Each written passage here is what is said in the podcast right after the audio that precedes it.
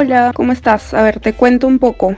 La primera pregunta es cómo surgió Machcota. A ver, Machcota como idea nace en realidad casi que a inicios del 2014 o a mediados de 2014.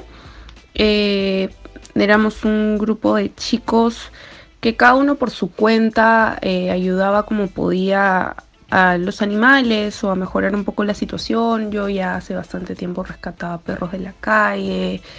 Eh, bueno, los otros cuatro chicos más también, cada uno por su cuenta, intentaba ayudar a su manera, quizás también con donaciones o con plata. Eh, nos juntamos en el 2014 para que esta ayuda que cada uno daba fuera mucho más grande, ¿no? O sea, si cada uno, no sé, pues podía donar 50 soles a un albergue por su cuenta, juntos, entre 5 o 10 personas, podíamos donar un monto significativamente mayor. Entonces nace así eh, para como potenciar un poco la ayuda siendo un grupo. Eh, pero en realidad en el camino nos damos cuenta que, que, lo ideal sería ver de qué manera podemos hacer que el impacto sea mucho mayor, ¿no? Entonces así surge la idea de, de la plataforma digital. En esa época, ya en el 2014, estaba como muy de moda o estaba comenzando a expandirse mucho más esa idea. Y, y ya, se conversó la idea, se, planeó, se comenzó a dar en mediados de 2014, pero recién en septiembre de 2015 la materializamos cuando salimos al mercado ya como plataforma.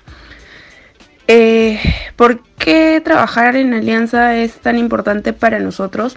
Porque en verdad el trabajo que tenemos por delante es mucha gigante todavía, no es mucho todavía lo que falta por hacer. Imagínate cuando comenzamos en el 2014-2015 casi nadie hablaba de adopciones, así que sabíamos y teníamos claro que, iba a ser un trabajo difícil, eh, pero creo que lo hemos, lo hemos ido consiguiendo bastante bien.